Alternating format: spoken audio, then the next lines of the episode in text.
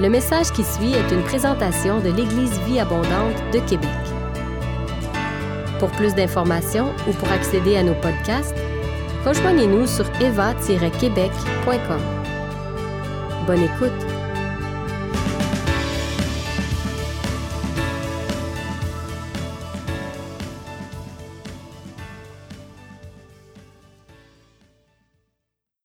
Bonjour tout le monde.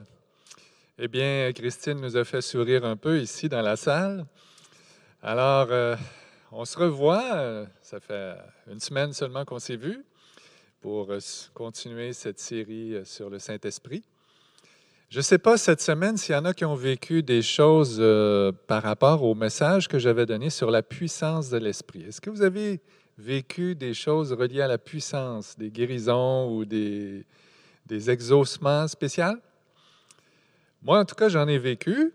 La première des choses, c'est qu'on a un beau parcours alpha qui vient de débuter avec 18 participants. C'est quelque chose.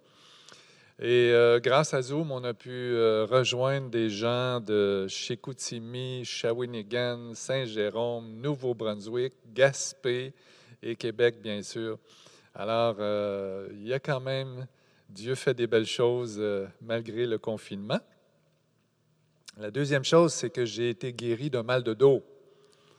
En fait, j'avais mal au dos depuis euh, quelques jours avant mon dernier message dimanche dernier. Et euh, ben, lundi soir, dans la nuit de lundi à mardi, c'était au point que je n'arrivais pas à dormir, je ne trouvais pas de position confortable. Alors je priais, je priais que le Seigneur me guérisse, quoi et euh, ça ne fonctionnait pas. Mais j'ai eu dans cette nuit-là la conviction à un moment donné qu'il fallait que je demande à l'équipe de, prière, en fait, tous les mardis, on se rencontre, le personnel, les pasteurs et euh, ce qu'on appelle le staff. Et euh, on a un temps de prière le midi. Alors, j'avais la conviction qu'il fallait que je demande là et que ça l'encouragerait, en fait, les pasteurs de voir une guérison. J'avais comme la conviction que ça arriverait. C'était comme une parole de connaissance. Mais je ne leur ai pas dit. Alors, euh, mardi midi, euh, je demande, euh, bon, j'ai mal au dos, voulez-vous prier pour moi? Tu sais, quand on partage les requêtes au début. Là. Et puis, on prie pendant une heure, puis à la fin de l'heure, ben, personne n'avait prié pour moi. Ils ne se garochaient pas. Hein? Mais c'est comme ça un peu. Hein? Quand ça fait longtemps qu'on n'a pas prié pour des gens, on devient un peu amorphe.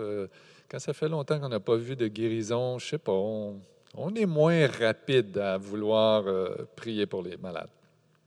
Donc, j'ai répété ma demande. J'ai dit Est-ce que vous voulez prier pour moi? Puis personne ne répondait. Là, à un moment donné, j'ai dit Bon, qui veut faire un miracle ici, là?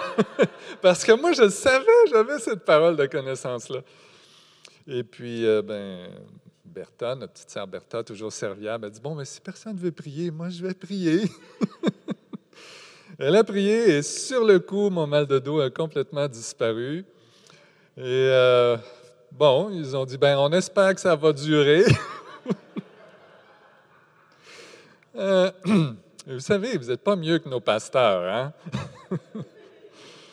fait que, euh, gloire à Dieu, je suis encore là et mon mal de dos est pas revenu. Et j'espère que ça vous encourage tous à, expérimenter la puissance du Seigneur. Vous savez, si on ne prie pas pour les malades, ils ne seront pas guéris. C'est aussi simple que ça. Aujourd'hui, je vous parle d'un autre thème, le Saint-Esprit, agent de communion. Et euh, l'Esprit, en somme, nous unit au Père, au Fils et entre nous. L'Esprit est un espèce de trait d'union. Et vous avez peut-être déjà expérimenté des bons temps avec Dieu. Et ça, ça ne serait pas possible si le Saint-Esprit n'avait pas été là. Parce que c'est lui qui vous amène dans la présence du Seigneur.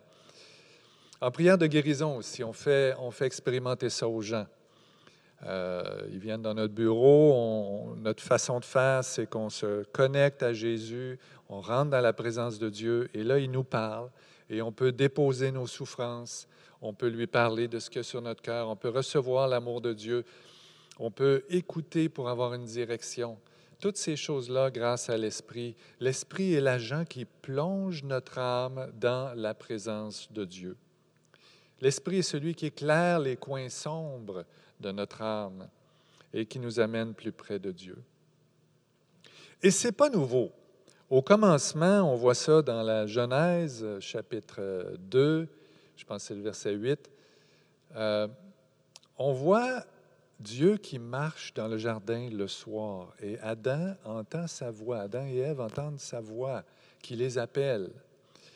Euh, alors, comment Dieu communiquait avec Adam, comment il entendait sa voix? Moi, je pense que c'est par le Saint-Esprit, parce que la Bible nous dit que personne ne peut voir directement Dieu et vivre. D'autant plus qu'ils avaient péché à ce moment-là. Alors, il y, a, vraiment un ministère de l'Esprit pour parler au cœur de l'homme. Même chose euh, avec euh, Caïn. Caïn est sur le point de tuer Abel et il entend Dieu lui dire Hé, fais attention, le péché se couche à ta porte, mais toi, domine sur lui. Qui lui a parlé? Moi, je pense que c'est la petite voix du Saint-Esprit. Noé a entendu aussi la voix de Dieu. Abraham aussi. Comment? Moi, je pense que c'est le Saint-Esprit. Ce n'est pas dit explicitement dans la Bible. Ce qui est mentionné pour Moïse, c'est qu'il y a eu l'ange de l'Éternel qui lui a parlé. Mais qui est ce fameux ange de l'Éternel un peu mystérieux qu'on ne voit pas partout?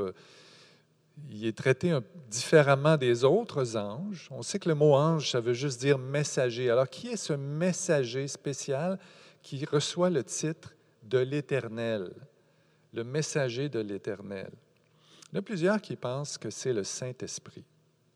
Et on a un bon argument dans Ésaïe 63. Si vous voulez, on va aller lire ces textes-là à partir du verset 9. Voilà. Dans toute leur détresse, ils n'ont pas été sans secours, et l'ange qui est devant sa face les a sauvés. Il les a lui-même rachetés dans son amour et sa miséricorde, et constamment il les a soutenus et portés aux anciens jours. Donc on parle ici des, des Juifs dans le désert en particulier. Mais ils ont été rebelles. Ils ont attristé son Esprit Saint. Alors c'est intéressant ici. Déjà, on voit comme un parallèle entre l'ange qui était devant sa face, l'ange de l'Éternel, et l'Esprit Saint. Et il est devenu leur ennemi. Il a combattu contre eux. Alors son peuple se souvint des anciens jours de Moïse. Où est celui qui les fit monter de la mer avec le berger de son troupeau? Où est celui qui mon esprit saint, qui dirigea la droite de Moïse par son bras glorieux, qui fendit les eaux devant eux pour se faire un nom éternel? qui les dirigea au travers des flots comme un coursier dans le désert sans qu'ils bronchassent, comme la bête qui descend dans la vallée. L'Esprit de l'Éternel les a menés au repos. C'est ainsi que tu as conduit ton peuple pour te faire un nom glorieux. Alors, je pense qu'on voit assez bien ici que l'Esprit Saint dirigeait le peuple et qu'en même temps, c'était l'ange de l'Éternel.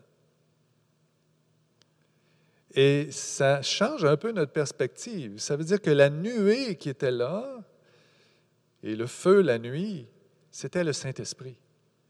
Et que l'Esprit se déposait sur la tente de la rencontre. Et que là, Moïse pouvait rentrer là et il était dans la présence du Saint-Esprit. Et quand il parlait à Dieu, c'était par le Saint-Esprit. Vous savez, le Saint-Esprit, n'est pas un Dieu de seconde main, de deuxième rang. Le Saint-Esprit, c'est Dieu. Dieu est un. Le Père, le Fils et l'Esprit sont un. Et quand tu connectes à un, tu connectes à l'autre. Et quand tu parles au Saint-Esprit, tu parles à Dieu. Et Moïse était là dans la présence et rencontrait Dieu par le Saint-Esprit. Et quand euh, la nuée se relevait, encore là, le Saint-Esprit dirigeait le peuple dans le désert. Il partait, le camp se levait et il suivait le Saint-Esprit qui donnait la direction, ce qui est typique du Saint-Esprit, de nous diriger. Quand le Saint-Esprit parlait à Moïse, il les enseignait. Qu'est-ce que fait le Saint-Esprit? Il nous enseigne. Et un jour, le Saint-Esprit est tombé sur 70 anciens qui se sont mis à prophétiser.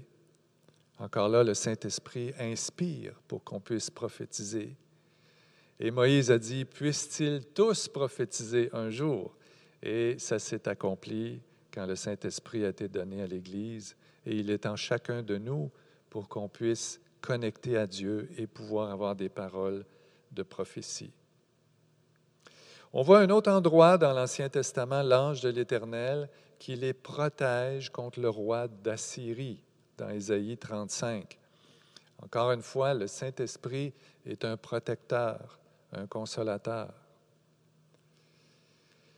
Donc, tout ça est arrivé au peuple juif et peut nous arriver encore. Dans le Nouveau Testament, Paul, il y a un passage dans 1 Corinthiens 10 où il fait allusion à ces choses-là. Il fait allusion à la marche du peuple juif dans le désert et il fait comme une analogie pour comparer à ce que nous vivons dans le Nouveau Testament. Et il, voit l'ange de l'Éternel un peu comme si c'était à la fois l'Esprit et Jésus. Il dit, ils ont été baptisés dans la nuée.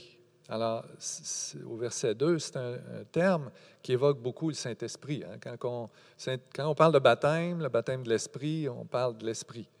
La nuée, ben, on voit que c'était l'ange de l'Éternel et que c'était le Saint-Esprit. Et au verset 4, pourtant, il dit que le rocher spirituel qui les suivait était Jésus-Christ. C'est comme si les deux sont fusionnés dans la pensée de Paul, et ce n'est pas la seule place qu'on voit ça. Constamment, Paul a des images trinitaires. Dieu est à la fois Père, Fils et Esprit. Ils sont en communion, les trois ensemble. Et ils nous amènent dans cette communion-là quand ils viennent au milieu de nous. L'Esprit nous unit aussi entre nous. On parle de communion avec Dieu, mais aussi de communion entre nous. Et l'unité des chrétiens n'est pas juste une affaire sentimentale. C'est sûr que c'est le fun de donner le petit bec fraternel, mais ce n'est pas juste de se rencontrer et d'avoir de la chaleur humaine. Il y a réellement quelque chose qui est au cœur du plan de Dieu, qui est la réponse aux promesses des prophètes d'être Dieu au milieu de nous. Et en marchant au milieu de nous par son esprit, il est notre Dieu et nous sommes son peuple. Il marche au milieu de nous comme l'ange de l'Éternel a marché dans le désert au milieu des Israélites. Et Paul nous parle dans Éphésiens, par exemple, chapitre 4, de conserver l'unité de l'esprit par le lien de la paix. Il nous dit, il y a un seul corps et un seul esprit. Il nous parle ici d'unité. Et la véritable unité, elle se fait par l'esprit. Elle est possible seulement par l'esprit. Ce n'est pas par nos propres forces. Et il y a quelque chose qui, qui dans notre esprit, le Saint-Esprit agit sur notre esprit. C'est pour ça que j'avais mis un petit E et un grand E dans l'unité de l'esprit, parce que dans le grec, il n'y a pas de majuscule. Il y en a qui mettent un petit E dans les Bibles, d'autres qui croient que c'est le Saint-Esprit, mais en fait, c'est les deux. Le Saint-Esprit agit sur notre esprit humain pour qu'on soit unis avec les autres esprits humains. Et c'est parce qu'il y a un seul corps et un seul esprit que c'est possible. Dieu nous unit, nous amène à sa table, il fait de nous son corps. Le corps de Christ, encore une fois, est, un peu la même image de cette expérience d'unité. Nous sommes les membres les uns des autres attachés à la tête qui est le Christ. Il y a une union qui se fait, mais comment elle se fait? Elle se fait par le Saint-Esprit qui nous garde ensemble. Et nous allons prendre le repas du Seigneur aujourd'hui mais le repas du Seigneur est vraiment un moyen tangible, concret, de voir, de, visualiser justement cette réalité. Un seul gros pain, plusieurs petits morceaux. Un seul corps, et pourtant nous sommes tous des membres les uns des autres. Comment est-ce qu'on va vivre cette union dans l'esprit ensemble? Comment est-ce qu'on va progresser dans cette unité, dans cette union avec Dieu et dans cette union les uns avec les autres? J'avais cité Luther de mémoire la semaine dernière, mais c'était prévu dans mon message aujourd'hui. Luther dit, l'activité du Saint-Esprit doit être expérimentée et ressentie, et c'est en ayant de telles expériences que le Saint-Esprit nous enseigne. Une question d'expérience ici. Il faut vivre notre foi et vivre les choses que le Saint-Esprit veut nous faire vivre. Et c'est d'autant plus significatif d'entendre Luther dire ça que c'était un gars très axé sur la parole. Hein? Sola scriptura, seulement la parole, pas la tradition. Il insistait vraiment là-dessus. Et pourtant, quand il parle du Saint-Esprit, il va nous parler d'expérience. La parole ne se suffit pas à elle-même. Juste faire des études bibliques sans vivre notre foi, juste se bourrer le crâne intellectuellement sans appliquer, sans obéir à cette parole, sans mettre en pratique, ce ne serait pas la véritable foi chrétienne. Jésus le dit, il faut mettre en pratique les choses. Sinon, ta maison va être comme une maison construite sur le sable mettre en pratique, vivre les choses expérimentées par le Saint-Esprit. Sinon, juste l'étude est une lettre morte. 2 Corinthiens 3, 6. Mais il y a une synergie entre la parole et le Saint-Esprit. La parole vient alimenter mes expériences dans l'esprit et va m'encadrer. Sans la parole, il y a un risque que mes expériences mystiques ne soient que de la rêverie et dérapent. C'est centré sur la parole que Dieu agit. Et, d'ailleurs, il y a un texte dans Éphésiens 6, 17 qui nous dit que l'épée de l'Esprit, c'est la parole de Dieu. Il y a une connexion très forte entre les deux. Une épée, c'est une arme, une arme agissante. Et la parole est une arme agissante, mais elle est d'autant plus agissante que le Saint-Esprit nous indique comment appliquer les choses, dans quelle situation, quoi faire, quand le faire. Là, on devient efficace.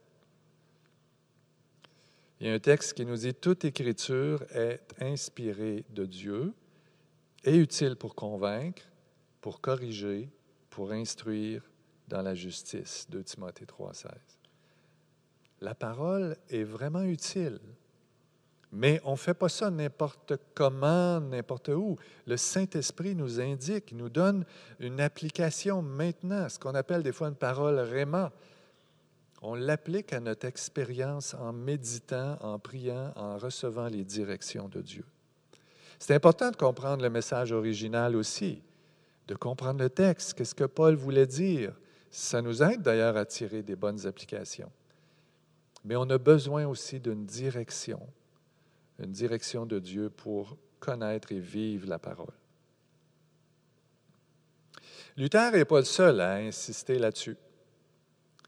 Euh, on voit un gars comme T.L. Osborne qui nous dit la rédemption est complète, mais l'appropriation subjective de la rédemption sera toujours incomplète. Ça veut dire quoi? Ça veut dire Jésus a tout accompli sur la croix. C'est complet. Tout est là dans la rédemption, dans son œuvre. Tout est là pour nous sauver, pardonner nos péchés, guérir les malades, ressusciter les morts. Tout est là pour annoncer ce qui va venir quand il va revenir.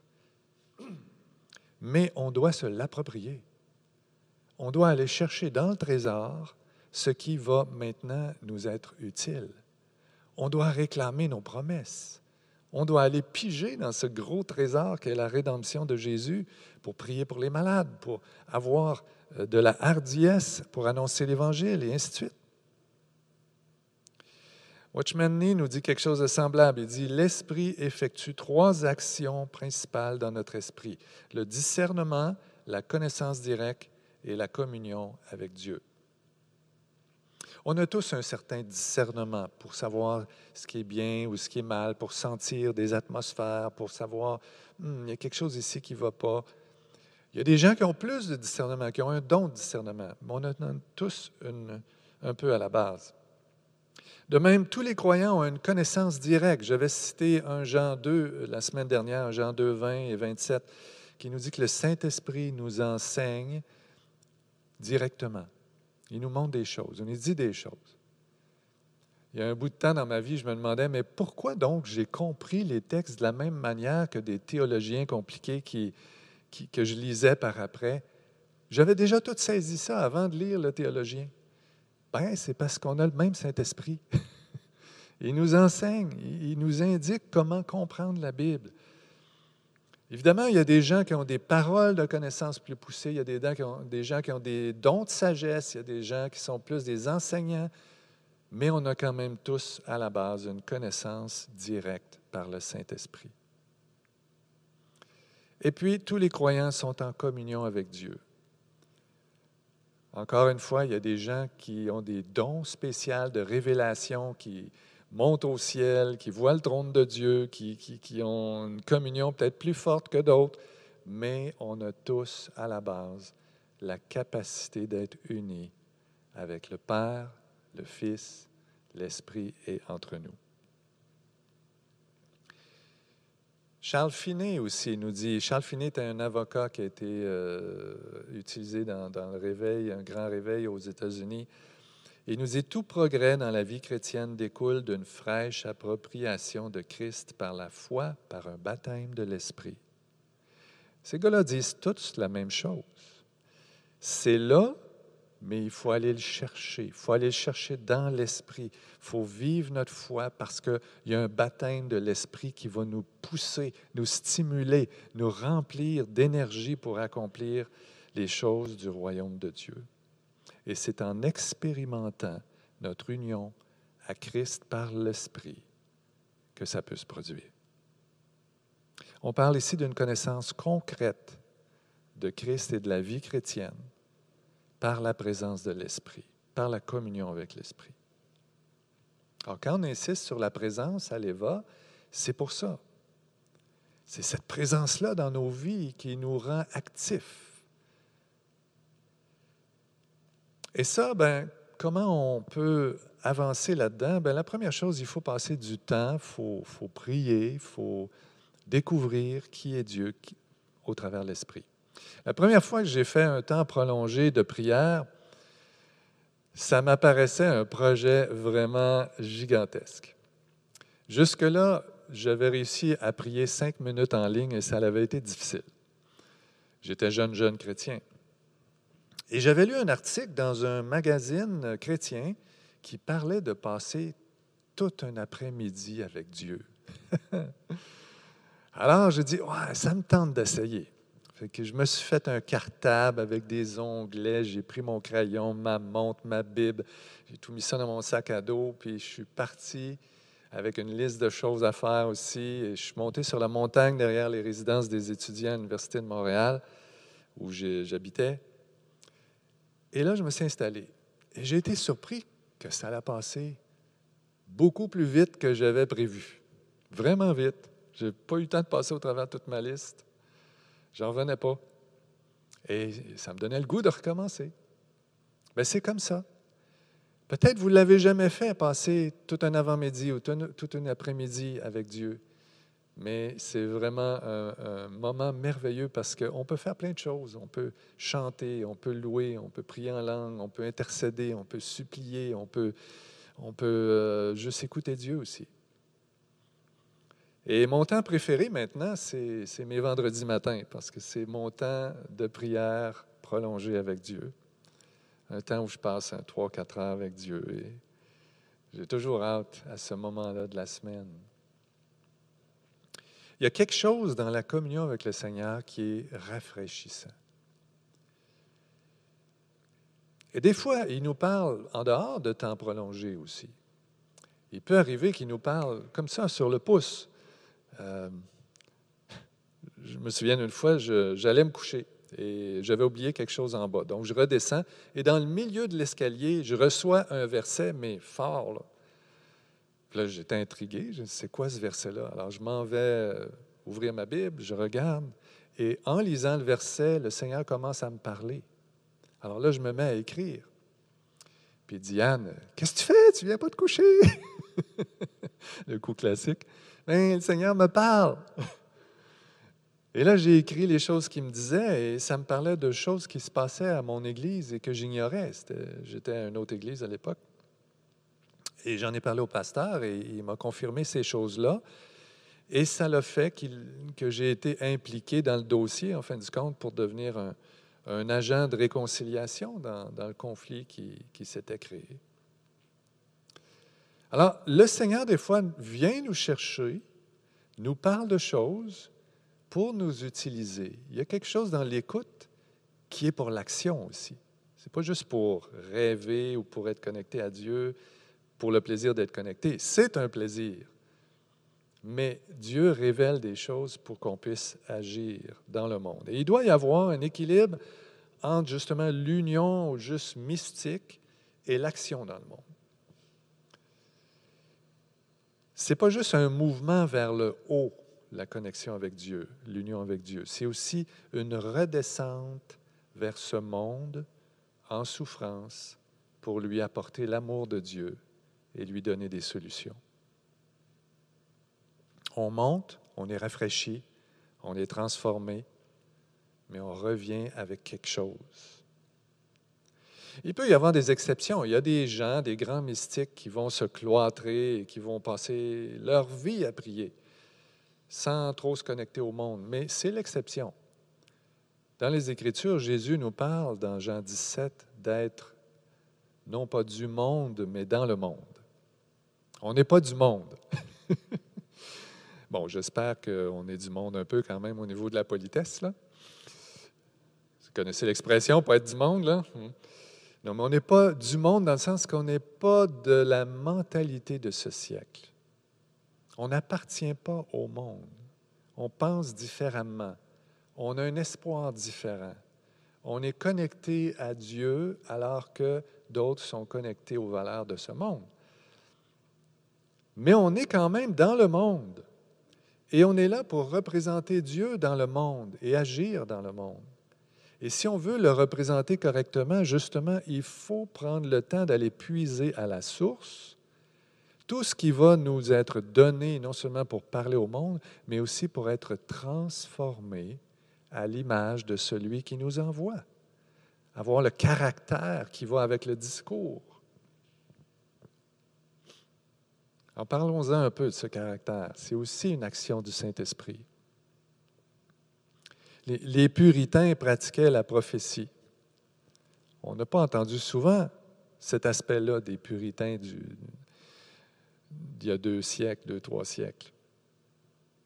Mais ils ne mettaient pas tant l'accent sur les visions ou sur les dons charismatiques comme sur la transformation du cœur par l'esprit. Et c'est ça qu'on a retenu beaucoup du message des puritains, leur désir de perfection, de ressembler à Jésus. il, y a beaucoup, il y a eu beaucoup de grands hommes à cette époque-là. John Wesley en est un, et il s'est converti en voyant les disciples du comte de Zinzerdorf, qui était aussi dans ce mouvement perfectionniste.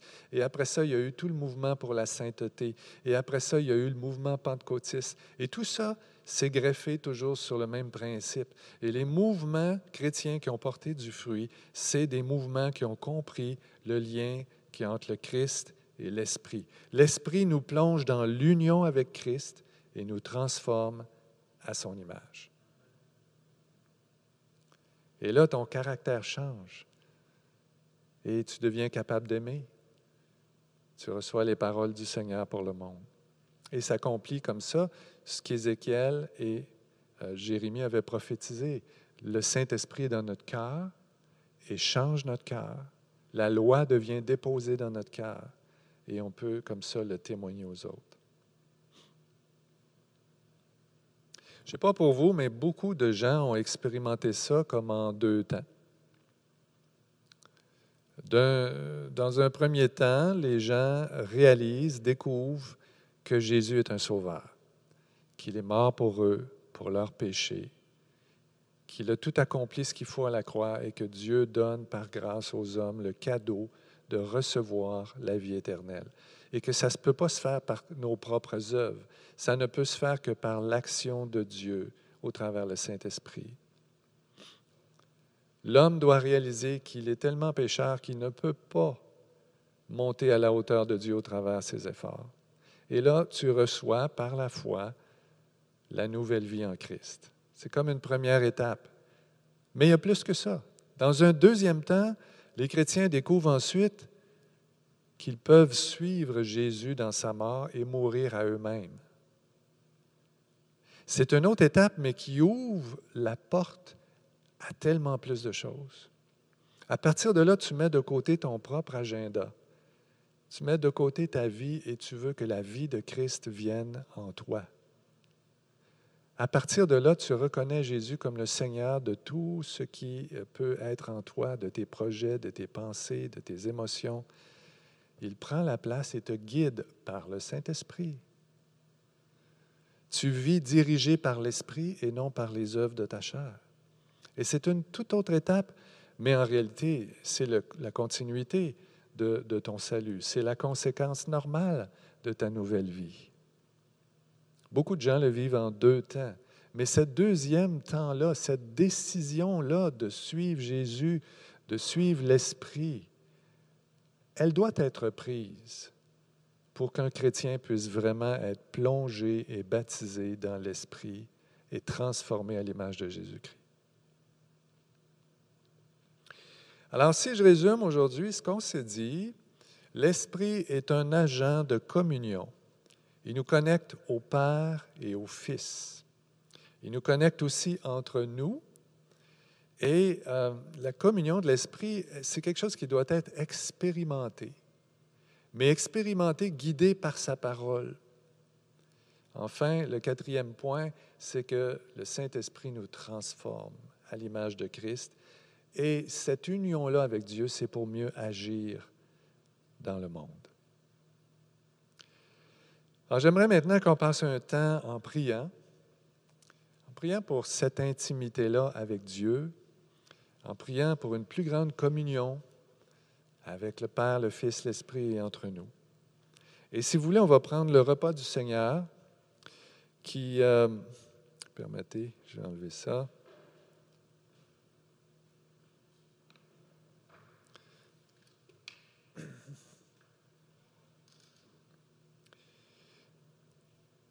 Le repas du Seigneur, qu'on appelle aussi communion, hein, d'ailleurs, qui est vraiment la façon de, voir d'expérimenter, de comprendre tout ce qu'on a parlé aujourd'hui, euh, qui est aussi euh, ce que je prie pour aujourd'hui, c'est qu'on ait ce sentiment d'appartenance, qu'on fait partie d'une même grande famille. Le corps de Christ est partout dans le monde, mais en particulier à l'Éva. Qu'en prenant ce pain et ce vin, on comprenne qu'on est unis en esprit. Paul, il était en prison une fois, puis il dit, même si je ne suis pas présent de corps, je suis uni en esprit avec vous. Mais là, on est confiné, on est derrière une caméra, on n'est pas présent de corps, mais on est unis en esprit, les amis. You! on est un même corps. On peut se réjouir de ça. Il y a quelque chose là qu'on doit saisir.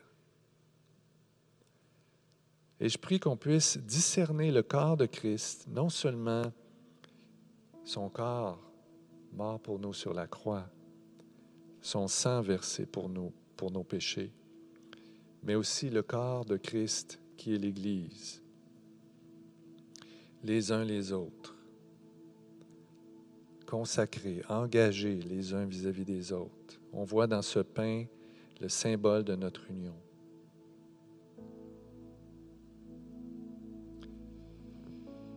Ça va être un peu dur de tenir mon micro en même temps, mais... Alors, si vous avez avec vous les éléments, je vous prie de prendre le pain à la maison. Si vous ne les avez pas, je vous donne 30 euh, secondes pour aller chercher ce qu'il vous faut. On va prier pendant ce temps-là. Merci Seigneur pour ce, ce temps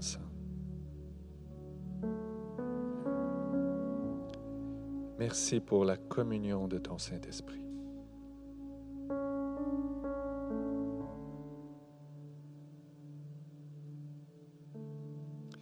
Merci pour ton amour, ta grandeur, ta beauté.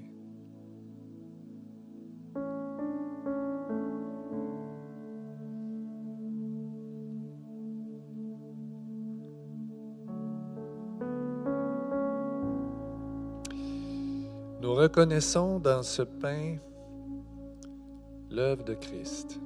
Tu as dit que tu es notre nourriture, le pain de vie, le pain qui donne la vie. Tu as dit que nous devions te manger, se nourrir de toi. Seigneur, on veut cette communion. Je te prie, Seigneur, de nous faire entrer dans cette communion avec toi. Présence, marche au milieu de nous, comme l'ange de l'Éternel, mais encore mieux, dans la nouvelle alliance, il est en nous. Alors je vais rompre ce pain.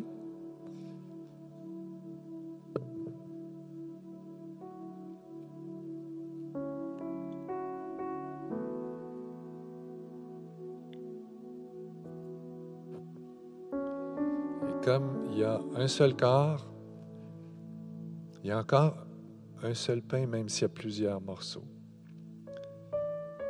Prenons ce pain en pensant à Christ qui est mort pour nous, mais aussi à nous tous qui sommes les membres de Christ.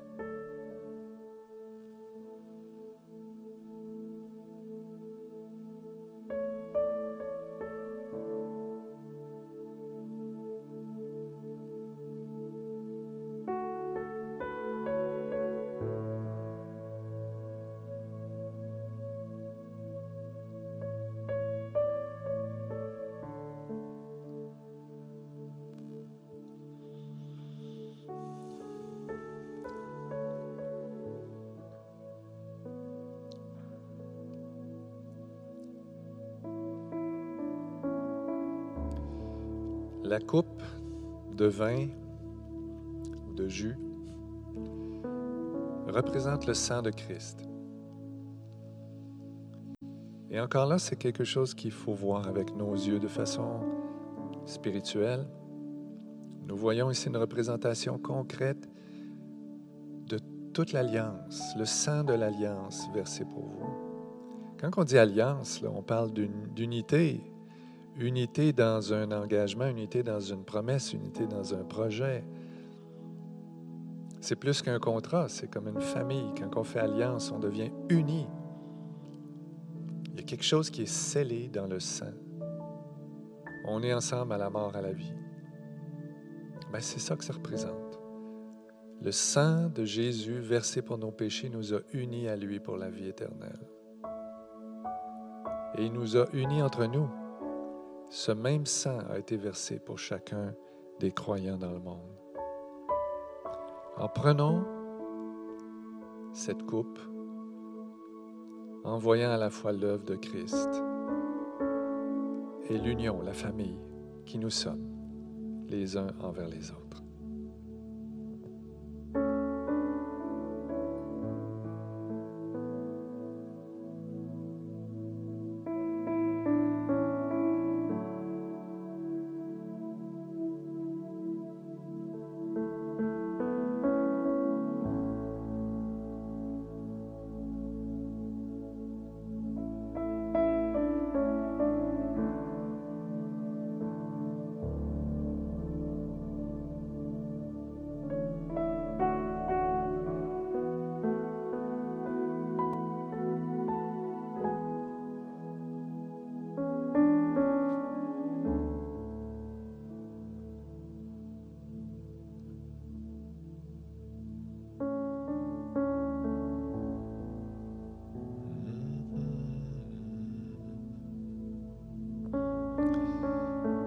Sais pas pour vous, mais il montre beaucoup d'amour dans mon cœur pour l'Église, pour vous tous.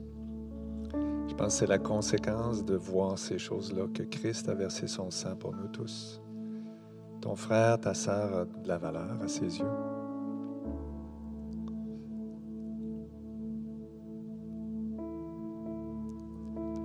Est-ce que tu peux le chanter? oui, celle-là.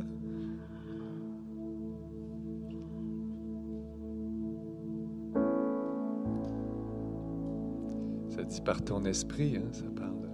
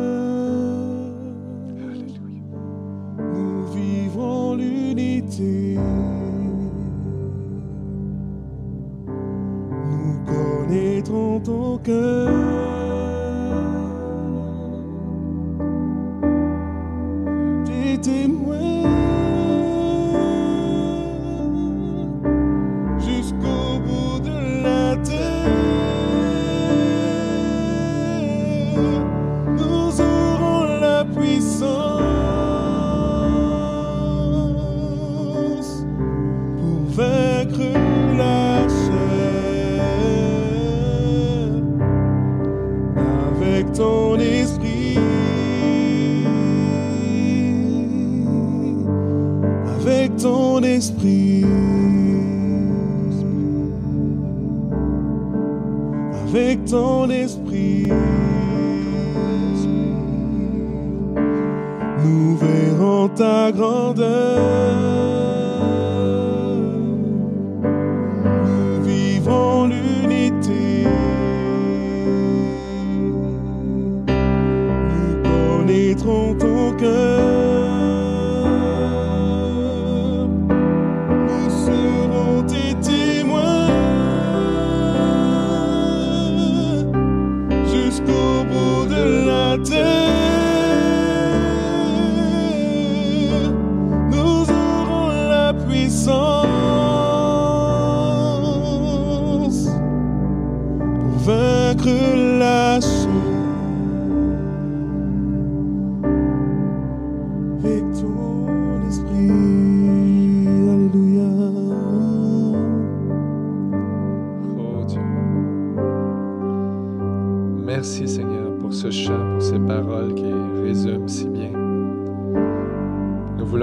Dans ce temps de connexion avec toi, dans ce temps où tu nous envoies avec la puissance et avec ta présence. Ce temps commence déjà par la transformation des cœurs, commence en attirant ceux qui ne sont pas de cette bergerie à toi. Saint, Saint est le grand Dieu de l'univers. Père, Fils et Esprit. Il y a un Dieu. Un Dieu. Les trois sont honorables, grands, redoutables. Viens, Seigneur, habiter dans nos cœurs. Au nom de Jésus. Amen.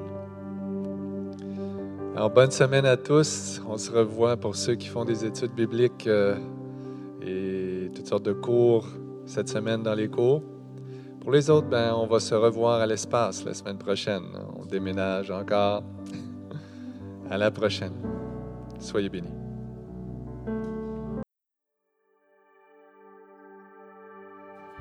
Si vous avez aimé ce message, nous vous invitons à vous joindre à nous lors de nos rencontres du dimanche matin. Vous trouverez l'horaire et l'emplacement de nos réunions sur notre site internet eva-québec.com. N'hésitez pas à communiquer avec nous et que Dieu vous bénisse.